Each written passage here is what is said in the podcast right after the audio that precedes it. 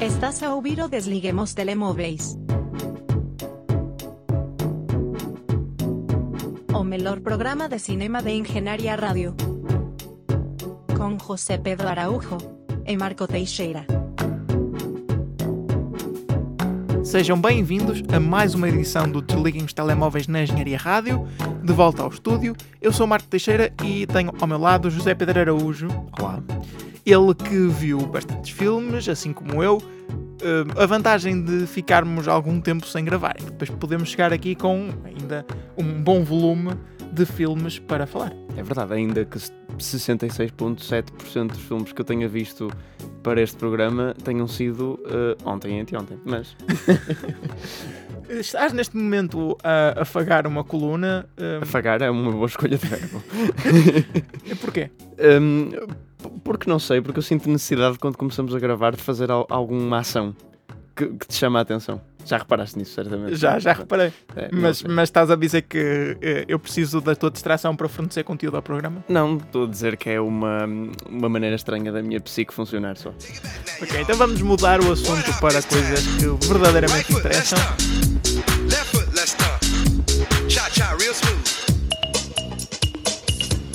E vamos começar com Cha Cha Real Smooth. Cha Cha Real Smooth. Sim, e, e, e, é daí que vem o título, curiosamente. Sim, um título que faz pouco sentido uh, face ao resto do filme, mas, mas pronto, tem a música. Tem a música de facto passa durante o filme. Vimos os dois? Vimos, é verdade. Uh, Cha Cha Real Smooth é um filme de Sundance, uh, apareceu em Sundance pela primeira vez e que foi comprado pela Apple TV. Sim, e não é preciso muito para se perceber que é um filme de Sundance, basta olhar para o cartaz, é amarelo. amarelo. E, e um, foi comprado pela Apple TV é um filme bastante uh, emocional, ternurento, acessível, comercial. Está-vos a soar familiar? Se seguir o mesmo caminho, vai ganhar o Oscar de melhor filme. Foi isso que aconteceu com Coda. Um, e, e, e, atenção, Coda ganhou o Oscar melhor filme e não precisou de tanta qualidade para o fazer. Portanto, uh, Sinto fazer... que já estás a começar a, a odiar Chacha Reels. Não, eu, estás, eu estás a começar a trazer a, a, a, artilharia pesada. um bocadinho, mas é que foi, eu fiz essa comparação porque foi um bocado inevitável. É que Coda também é um filme de Sundance, também foi comprado pela Apple TV. É um filme. Hum, eu não quero pôr os filmes no mesmo pedestal, mas é um filme com o mesmo tom, vamos dizer assim. Uh, quer dizer, mais ou menos, mas pronto, é igualmente acessível a mechas carinhoso. Um, e uh, pronto, enfim, passando para Chacha Real Smooth, concretamente. Este filme trata sobre um rapaz que acabou a, a faculdade, uh, volta para casa dos pais, está naquela fase aimless, que não sabe bem o que fazer. Um, ele tem lá o seu irmão mais novo, que tem 12 anos, uh, e ele está na fase de ir a uma série de bar mitzvahs, porque toda a gente está a fazer os seus bar mitzvahs, é? no, no caso da comunidade judia. Um, judaica. Judaica, né? Judaica. Judaica, judia é mulher. Tenho sempre esta dúvida. É mulher judia, comunidade judaica. Vamos avançar. Vamos. Uh, tenho a dúvida sempre como é que é que judaica ou judia. Um, e, uh, e portanto ele vai lá ao, aos bar mitzvahs e é um grande animador e uh, começa a ser procurado para ser mesmo especificamente um animador de festas de bar mitzvahs. Uh, e, uh, no entanto, conhece uma, uma rapariga que é um bocadinho mais velha que, que as outras que os outros, que os outros crianças na, na turma, uh, autista, e a sua mãe, que é protagonizada por Dakota Johnson, um, cuja idade do casting deixa um bocadinho a pensar, mas tudo bem, é referido que foi uma gravidez adolescente I guess. Mas, mas, ainda assim faz algo. Eu depois estive a consultar as idades. É, é, ela faz tem, algum sentido. Ela tem 32 anos, penso eu, e a miúda é suposto ter 15 no filme. Uh, isto dá quanto? Dá. Ok, dá, dá tipo 17? Não, estou a fazer bem as contas. Ok, 17, é possível, é possível, é, é normal. É normal, é possível. Uh, e, uh, e, portanto, pronto, e depois começa a criar uma ligação com elas as duas. Um, vamos deixar por aqui. Penso que esta é uma boa sinopse. Marco, que achaste do filme? Olha, gostei muito do filme. Um, é um filme, eh, como tu disseste, muito confortável, não é? Muito aconchegante. Uh, mas ainda assim, eu acho que uh, uh, aborda coisas, assuntos por ângulos que normalmente nós não vemos representados no filme. tenho que ter cuidado para não entrar em spoilers inadvertidamente. Mas, para já, há uma dinâmica amorosa que não acontece mu muitas vezes nos filmes, que não é uh, por defeito, mas por excesso, se é que me compreendes. Aquilo não é um triângulo amoroso, aquilo é um. uh, sei lá, um, um cubo amoroso. Aquilo é, é, é só, só interesse romântico no filme todo. E por parte de toda a gente. Na verdade, aquela, aquela a cidade, vila, coisa do filme é, é uma mega orgia. e para além disso, temos uma.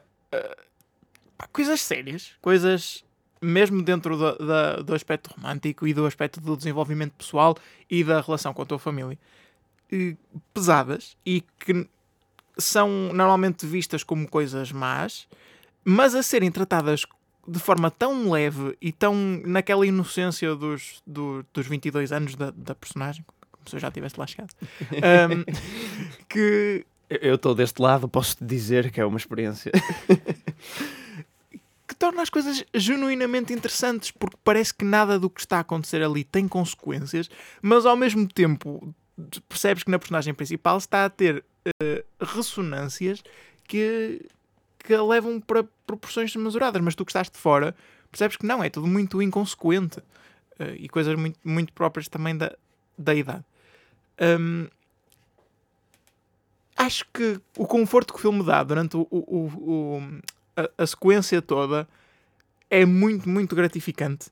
Acho que a história nunca, nunca te leva para caminhos que não estás à espera, porque as coisas acontecem como, como têm que acontecer, mas ainda assim parece que estás Parece que estás a viver dentro do filme todo.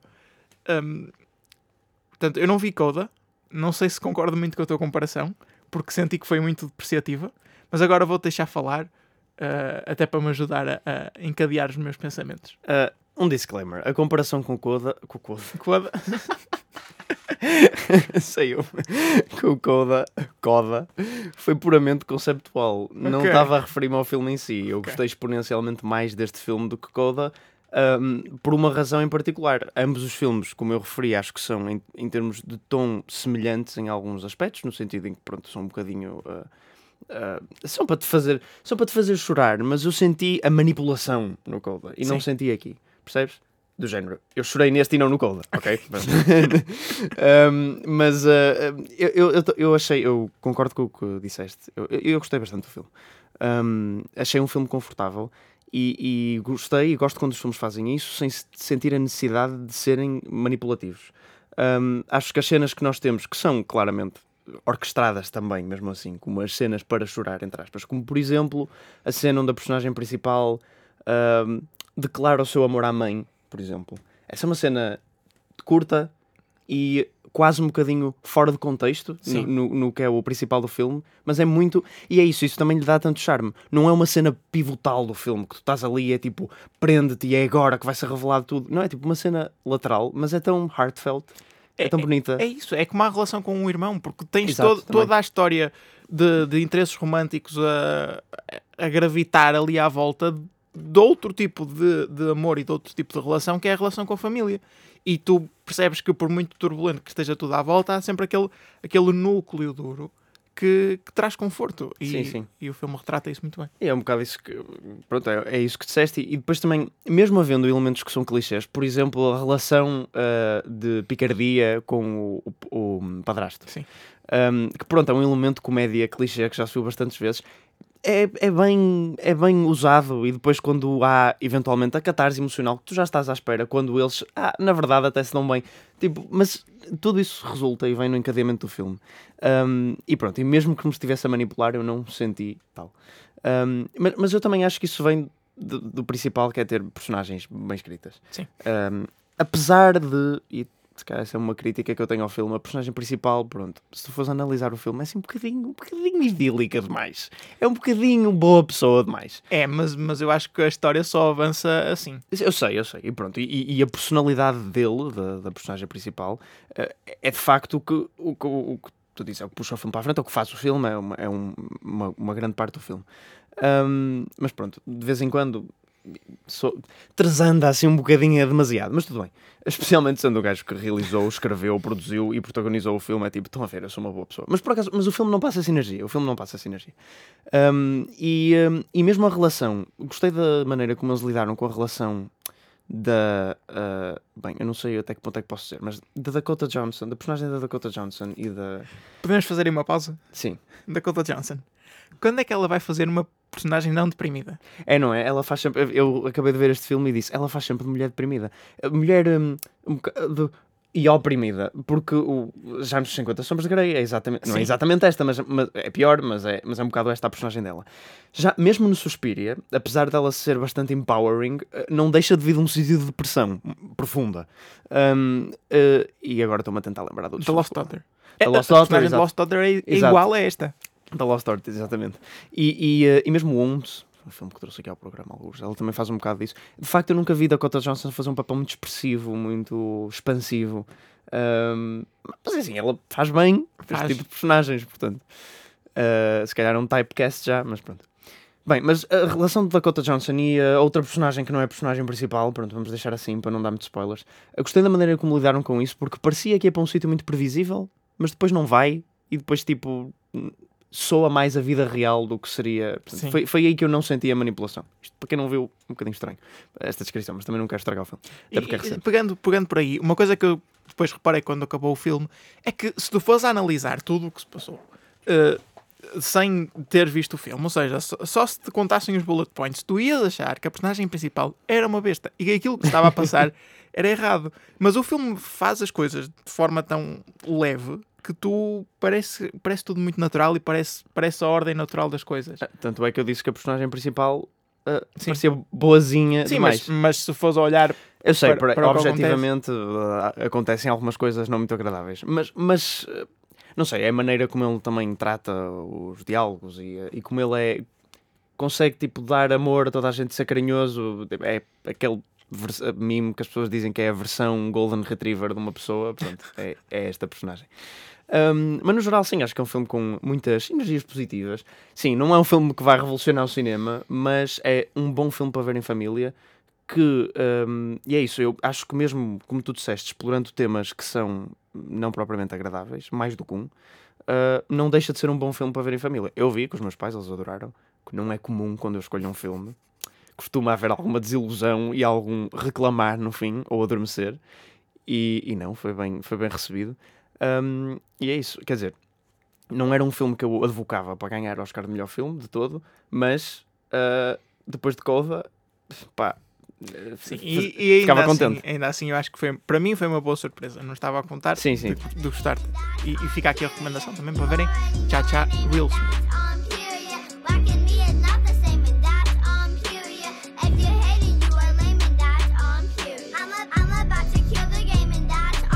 Voltaste atrás no tempo e viste Turning Red.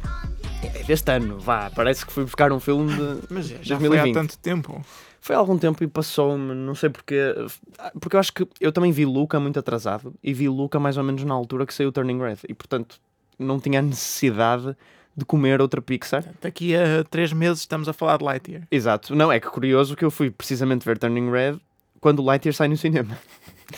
Portanto, acho que estou um filme desfasado no que toca à Pixar. E depois de ver Luca, que eu gostei, atenção, e até gostei ligeiramente mais do que estava à espera, porque pronto, tem aquele ar de ser um filme menor da Pixar. Depois de ver Luca, eu fiquei assim um bocadinho pronto, desmotivado. É porque o filme é, é bom, mas ah, deixa um bocadinho a desejar. Na sua simplicidade, os filmes da Pixar costumam trazer um bocadinho mais para cima da mesa. ahm, e fiquei com um bocadinho, pronto, falta de necessidade de ver mais filmes da Pixar. E agora saiu Lightyear e não anda a ter uma recepção propriamente boa. Eu já vi ah, parte, tipo, o, o design do filme, Sim. o look, e é péssimo. Tipo, parece. Sim, é muito moderno. Ah, é muito moderno, exato, é muito castanho, é muito, parece um filme de ficção científica. Tipo, e e eu ouvi alguém a dizer: porquê, porquê fazer este filme de animação? Quer dizer, eu sei que é da Pixar, mas porquê fazer este filme de animação? A Pixar explora sempre as barreiras, da- como qualquer filme de animação deve fazer, deve Sim. usar o facto de ser animação para fazer coisas que o live action não deixam. Pá, a não ser que queiras um estilo de hiperrealismo, mas não é isso que a Pixar costuma tentar fazer, mas é isso que parece que está a tentar fazer. Sim, e ainda por cima, vou começar no rant.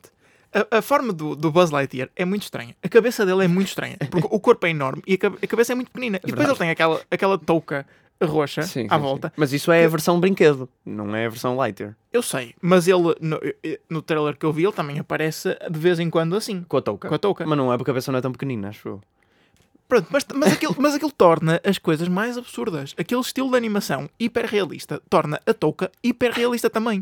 E a mim faz-me imensa confusão. Já me fazia confusão nos filmes de Toy- Story. Eu achava aquele boneco feio. Eu não brincaria com aquele boneco quando era criança. E agora está pior. Sim, agora está pior, porque eles ainda por cima desaturaram as cores. Ele no Toy Story é mega verde, mega roxo. E aqui está tipo essas cores, mas mortas. Ai, está tão, está tão estúpido. Ah, E a necessidade de fazer este filme é tão. Isto supostamente é um filme dentro de um filme. Sim. É o filme que o, que o Andy viu no cinema que o fez comprar o boneco e adorar o Buzz Lightyear. É tipo. É suposto eu acreditar que aquele. que- que- e porquê ter um filme dentro de um filme? E muita gente já vi dizer: se, o- se o Toy Story original se passa em 95, 92 ou lá quanto é que é, isto devia ser um filme que fazia bastantes, tipo, callbacks visuais, estilísticos a, a um filme de ficção científica dos anos 90, tipo um Starship Troopers, less sex. Um, mas não, parece um filme de agora. Pare- Parece um Geostorm. Tipo, o quê? Parece um. Aquilo deve ter, Parece sido escrito, deve ter sido escrito de forma independente e depois alguém se lembrou, ah, e se pusermos Colar o- co- colar o buzz. E, e já a animação antes, achas? Sim, Não sei, bem, hum, achei. Eu não vi o Lightyear, mas essa é a minha opinião. Mas vamos para Turning Red. Turning Red era um filme que eu também não tinha muitas expectativas porque hum, parecia outra vez como Luca uma- um desvio menor da Pixar. Ah, e já agora como Lightyear. Hum, mas fiquei extremamente surpreendido. Eu adorei este filme. Adorei este filme. Hum, e, e- e vou pô-lo no top de filmes da Pixar, inesperadamente. Hum, não sei, não estava não estava minimamente à espera. Eu estou completamente fora deste filme. Ele, quando saiu, eu prestei-lhe zero atenção e ainda hoje eu não sei sobre o que é o filme. O filme é sobre uma. Pronto, já parte da sinopse. O filme é sobre uma rapariga. hum, ela é, é, eh, descendente de. Eu penso que sejam chineses. Bem, são asiáticos, pelo menos. eh, Este. Mas acho que são chineses. É, é descendente de, de imigrantes chineses. Portanto, é uma família imigrante. Ela já é americana. ah, canadiana, por acaso. Se passa no Canadá. Hum, e eh, pronto, ela tem as amigas. Ela tem tipo 12 anos. Uh, tem as amigas da escola, adoram todas uma boy band, etc. Mas em casa tem uma vida muito tipo uh, típico da cultura asiática, uh, especialmente imigrantes, muito strict. Quer dizer, tipo, dão-se bem e, e e tudo isso, mas Austero. austero, tirar boas notas, limpar, participar, mas tipo, dão-se bem, é uma relação uh, descontraída, mas é preciso ter estas coisas todas em linha. E portanto ela tem um bocadinho duas facetas diferentes. Uh, e um dia, uh, pronto, e, e eles nesse templo também veneram os antepassados deles, nomeadamente uma antepassada Suni, que era deusa protetora dos animais, especialmente do panda vermelho. Um, e um dia a rapariga acorda de manhã, tem um pesadelo e acorda e transforma-se num panda vermelho gigante. Um, e eh, este panda vermelho é manifestado sempre que ela tem emoções fortes e está acoplado a emoções fortes. Ok. Portanto, caso a metáfora não seja óbvia o suficiente, o filme faz questão de eh, a mãe confundir eh, isto com o que de facto a metáfora significa, que é a entrada na puberdade, aparecimento da menstruação. Um, não, há mesmo cenas E é por isso este filme levantou uma grande onda de polémica nos Estados Unidos quando saiu, porque um, tem uh, uh, aspectos concretos de menstruação a serem men- mencionados. Do género, tipo, é tão suave como isto. É, é- é o que deve ser um filme de crianças. É ela na, no- na banheira a tentar esconder-se porque é um panda vermelho gigante e a dizer: Ah, não, sou um monstro gigante vermelho. E a mãe a dizer: Filha, a tua peónia vermelha desabrochou. Pronto, E depois a, vir- depois a comprar-lhe pensos higiênicos e a, a vir levar à escola e embaraçá-la. Mas tipo, elementos normais para um filme de crianças e é. E, e- e isto era uma coisa que eu também queria falar em relação a Lightyear, por exemplo. Estou a entrar noutra esfera em vez de falar do filme, mas pronto. Um, Lightyear foi proibido nos Emirados Árabes Unidos por causa de um beijo lésbico que supostamente existe no filme. Um, pronto. E pelo menos, kudos à Disney para não fazer o que fez na China, que é cortar o beijo lésbico e mandar o filme. Ao menos, de facto, tirou o filme de lá. Também é porque os Emirados são 10 milhões de pessoas e a China são mil milhões. Mas, um, portanto, esquece, à- kudos à Disney. E é isso. É, Eu, eu acho, eu não vi Lightyear, mas essa inclusão é obviamente forçada e estúpida e não tem nada a ver e não é progressista de nenhuma forma porque é Shuin. Mas um filme com, pronto, eh, aspectos diferentes, porque Turning Red não tem nada LGBTQ, mas, eh, mas aborda uma situação que não é normalmente abordada em filmes de em filmes de crianças, que é uma coisa E que, que até devia, devia ser, não é? Sim, Porque sim. É, é o público mais interessado. Exato, e é uma coisa natural, uma coisa que vai acontecer. Um, é uma, a Pixar já, já é pioneira em abordar temas uh, desse género, nomeadamente a morte, que é o principal, Coco, uh, Inside Out, uh, Inside Out não, desculpa. um, Sim, a Pixar está a transformar-se num. hum, palavras. na, na pessoa que vai fazer uh, the The- talk. the birds né? and the The birds and the bees dos, Mas, das tipo, crianças. mas eu não, eu não, se for feito com gosto, como filmes como Coco e Inside Out, também que tem um bocado a ver com a entrada na puberdade, não da perspectiva uh, menstruação, mas mood swings também. Um, e, e Soul no que toca à morte, uh, e mesmo tipo Finding Nemo uh, também, também entra um bocado nesses aspectos. Um, acho que e Wally em, em tipo uh, uh, ambientalismo. Um, Ah, ok. Já estás, já estás a alargar a esfera. Sim, na altu- mas na altura era um tema, pronto, agora já é mais conhecido que o termoço, mas há, há 14 anos atrás não era assim tão. Ok, convenceste-me. Um, e, e, e, portanto, eu acho muito bom e acho muito gosto fazer um filme a lidar com um tipo de assunto mais sensível que, no fundo, já é incorporado nas crianças naturalmente e de uma maneira uh, bonita. Pronto, isto versus Lightyear e versus a inclusão de coisas forçadas e que são enfiadas pelas goelas das crianças sem elas perceberem o que são. Uh, do género, se houvesse um filme da Pixar que lidasse com uma personagem LGBT uh, de uma forma correta, ou, ou seja, do género, tentar de facto passar a uma criança o que é aquilo e uma mensagem de entendimento e de, e de aceitação e etc. Agora, espetar um beijo, não. Pronto, e Turning Red faz isso muito bem. Lida muito bem com essa mensagem e lida muito bem com, um, com uh, um, tema que também é muito presente em Everything Everywhere All at Once, curiosamente, que é o clash uh, Familiar? familiar e, e geracional, o tentares fazer tudo para agradar os antepassados e falhar no processo, porque é inevitável, o, o- a rebelião que vem com isso, mas a, a não necessidade do, do rebelião destruir a família, é apenas uma reorganização e não uma destruição. E essa mensagem é passada muito bem neste filme, como é, por exemplo, em Everything Everywhere All at Once. E já agora, para fazer outra comparação, este filme tem exatamente os mesmos temas, só que pega em cultura asiática em vez de cultura latina, eh, que Encanto, mas explora-os infinitamente melhor, na minha opinião. Um, não só é um filme mais divertido, no geral, porque, este, porque Encanto, ah, Encanto tem a pegada de Lin-Manuel Miranda lá, espetada em cima e além de ser um musical, que acho que traz o filme para baixo, um, é, pá, é um bocado genérico, honestamente. E todo visualmente é tipo Coco, mas pior. uh, não- pronto. E Turning Red, uh, uh, acho que vai buscar, por exemplo, em termos de animação, eu diria que é semelhante a, Mitchell vs. The Machines, não o mesmo desenho, porque é 3D, mas em termos da. da- do, Do excesso. do excesso e do frenético, mas eu acho que até ainda faz melhor. Acho que, acho que é muito mais ligado com a geração de hoje em dia, da geração de miúdos que está a ver o filme. Pronto, não estou a falar de miúdos de 5, 6 anos, estou a falar de miúdos de 11, 12 anos, eh, que estão de facto na idade de, de entrada na puberdade. Está muito mais ligado com essa geração do que Encanto, que parece, parece almejar para ser um daqueles filmes intemporais, tipo Frozen e tipo, se quiseres, Branca de Neve e não sei o quê.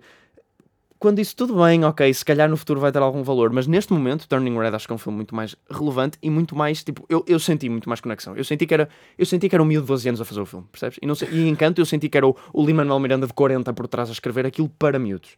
E senti mesmo a diferença. Em termos de, de voice acting também gostei muito mais, as personagens estão muito mais bem definidas. A avó do Encanto e a avó e por alguma extensão a mãe, que, que na personagem do Turning Red também é mais austera que em Encanto, um, são, é, é um ponto de comparação muito forte. A, a personagem da avó no Encanto pareceu-me só uma velha ressabiada, eu nunca consegui gostar dela, apesar do filme de querer passar aquela mensagem de ok, ela tem as suas tradições, ela valoriza a família, não sei o quê, pronto, isso tem de alguma forma ser quebrado e conjugado ao mesmo tempo e temos que encontrar um balanço, mas eu simplesmente não gostei da velha, parecia, parecia má. Ok. Enquanto em Turning Red, eh, eh, ele faz a mesma coisa, ou seja, mete uma personagem que é má como as cobras, mas depois no fim tem uma redenção. eh, mas para mim resultou muito melhor e tipo, eu passei a gostar dela e a cena final é excelente. Um, em termos de tudo, também de- o conceito também é muito mais original, porque esta cena eles transformam-se em pandas vermelhas e é um, tipo uma maldição barra eh, blessing que passa ao longo de gerações da família e eles têm que tentar livrar-se disso e ela depois está a tentar ela é uma pessoa em frente à família e tenta esconder o panda, mas em frente às amigas já não tenta esconder o panda e pronto, há aqui alguma dualidade e ela tem que aprender a conjugar a vida fora de casa com a vida em casa. Hum, não sei, acho que é, é tudo passado uma mensagem muito bonita, enquanto sendo muito criativo, enquanto tendo boas personagens, uh, sendo super divertido. Uh, acho que é um excelente filme de animação. Acho que lida muito bem com este tema de uma maneira um, elegante, mas uh, sem, sem se desviar, se- sem, sem se abstrair completamente do tema, porque, como eu digo, apesar do filme não ser sobre a pobreza, quer dizer, é, mas a- apesar de não ser explicitamente sobre isso, o tema é explicitamente abordado no filme, depois é que pronto, muda para esta cena mais sobrenatural, mas o paralelismo está sempre lá, até por causa dos mood swings que estão associados a isso. E pronto, e esta sempre cena de sair de casa e libertar-se dos pais. Uh, e elas estão sempre a dizer que vão, querem ir ao concerto do boy bands para entrarem de lá raparigas, saírem de lá mulheres, which is engraçado, porque é um, um monte de miúdas de 12 anos a dizerem isto.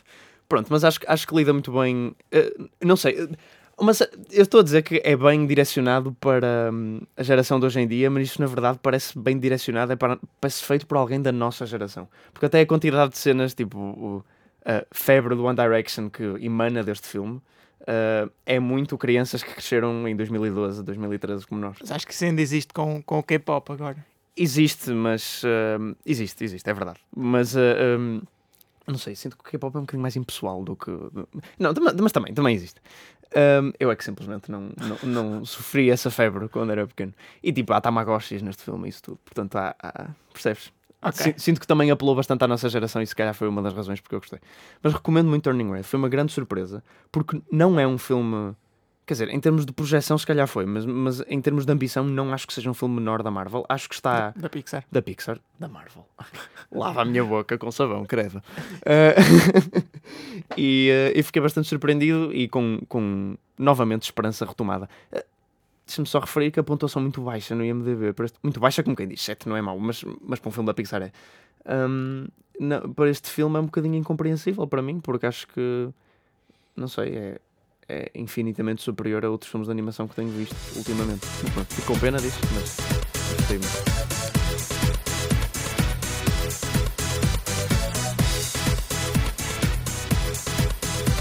Para terminar, eu vi Hustle, um, o filme com Adam Sandler como treinador de basquetebol.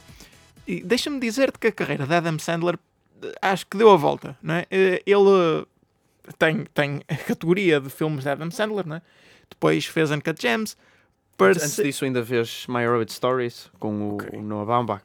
Ainda... Começou a transição para ah, ator com alguma reputação e parece que agora, eh, sempre que ele entra num filme, deixou de haver o consenso já à partida de que o filme ia ser mau e parece que há o consenso à partida que o filme vai ser bom.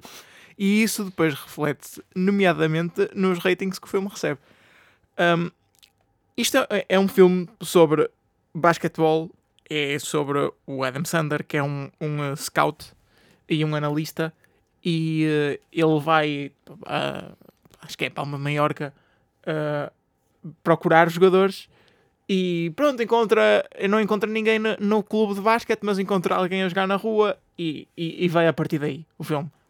Eu não preciso dizer mais nada, porque o, o- isto é extremamente formulaico. Muito. É um sports movie, né? É um sports movie, mas com os beats todos. Com o ah, ele não era ninguém e agora está a começar a, a afirmar-se e agora é o melhor do mundo, mas depois tem alguma coisa que o faz falhar e depois tem a redenção.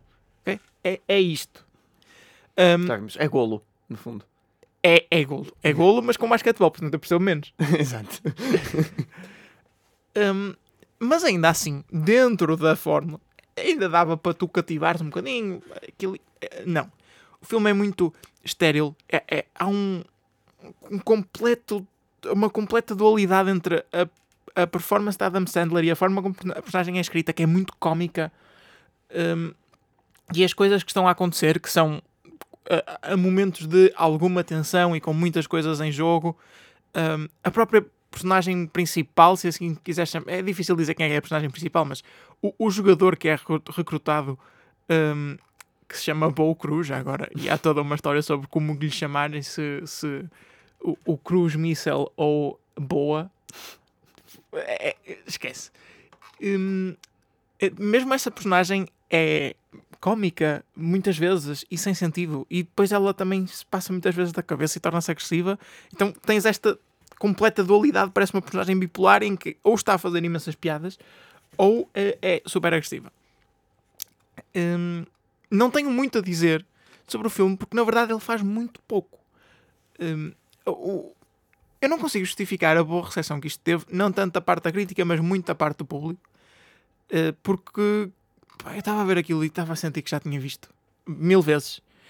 E para além disso, há uma escolha de casting muito interessante. A maior parte do casting são mesmo de facto jogadores da NBA, nomeadamente a personagem do jogador que é recrutado.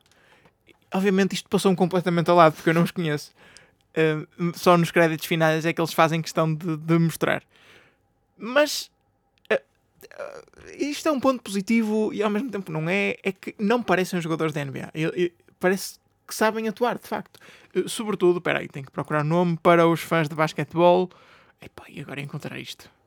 Eh, Anthony, Anthony Edwards, acho que é, ok, sim, faz uma muito boa performance eh, para jogador de basquetebol um, e mesmo para ator.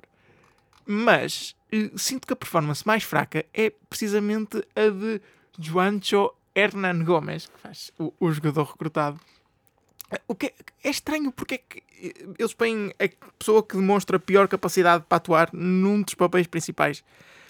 Hum, é- é estranho. E mesmo quando eu estava a ver o filme, eu estava a sentir, ok, está aqui alguma coisa de errado. Eu não sabia que ele jogava basquetebol, mas há aqui alguma coisa de errado. Esta pessoa não sabe atuar.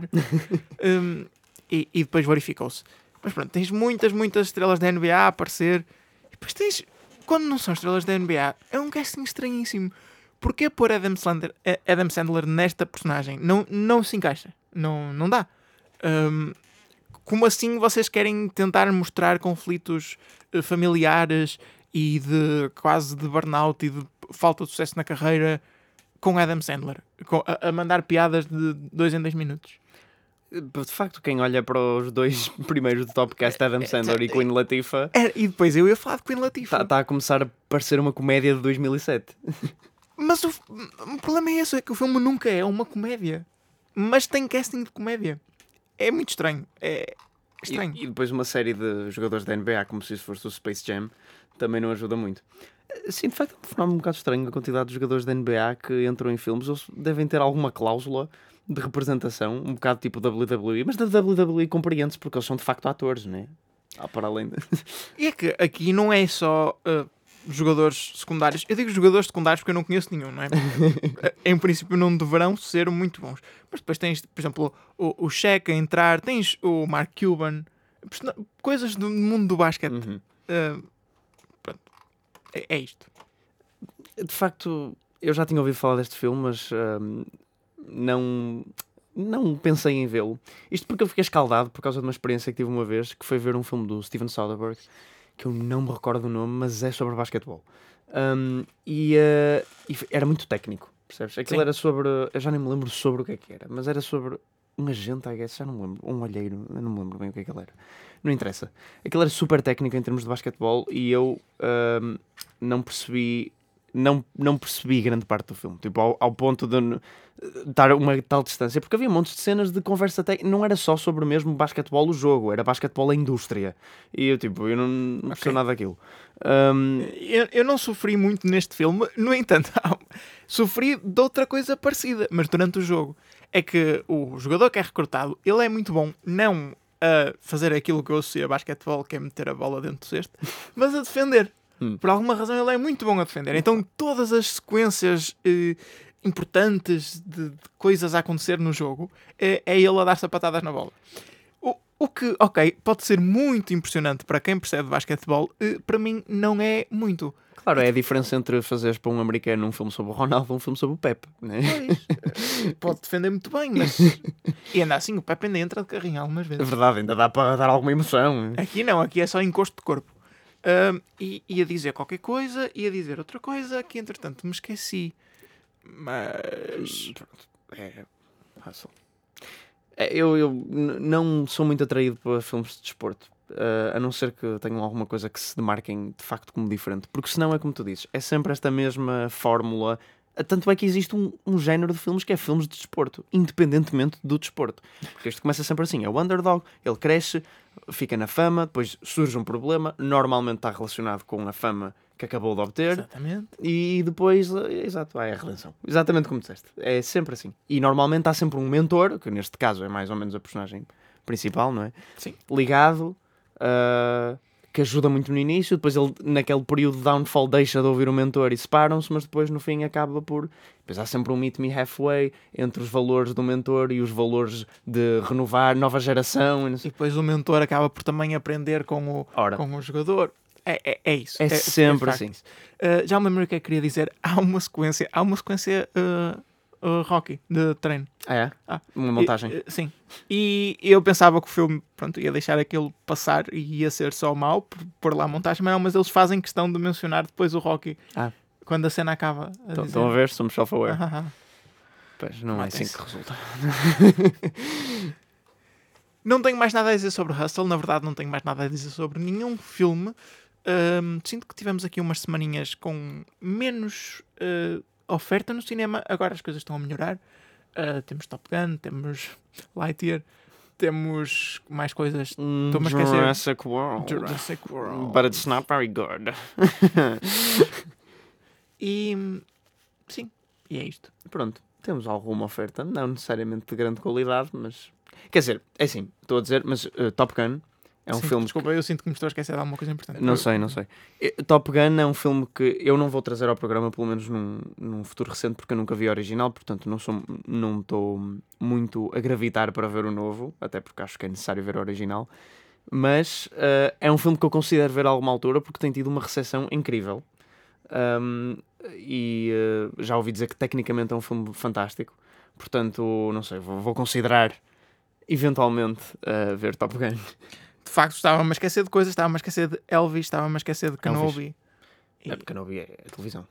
e estava-me a esquecer de Doctor Strange. Mas Doctor Strange já, já, já tem um mês para aí. Então Doctor Strange já levamos aqui ao programa. E eu não é bom, não de- vejam. eu estou na lista de popular no Letterboxd. Está em primeiro, porque deve-se ter saído agora em, em VOD. Então, De facto, porque é que aparece aqui o Kenobi? Porque é minissérie, então eles contam como entra no Letterboxd. Está mal. Pode ser, mas é. Mas eles deixam minisséries. Não ouvi dizer muito bem do, Obi-Wan Kenobi também. Ahm, tenho alguma curiosidade para ver apenas por causa do casting, que é o mesmo das prequelas, pelo menos no que toca do que eu sei, Hayden Christensen e Ewan McGregor. Não sei se entrará mais alguém. Não sei se Samuel L. Jackson faz uma surpresa. Mas, ahm, mas gostava, gostava de, de ver por causa disso, mas há uma saturação de Star Wars tal a este ponto. Eu até com o Mandalorian me cansei, que é considerada tipo, incrível, né? e as outras são consideradas medíocres. Então, imagino, eu só vi a incrível e fartei-me. Concordo contigo. Acho que estamos numa altura do mundo em que precisamos de Star Peace. Star. Star- Exatamente. Bem posto.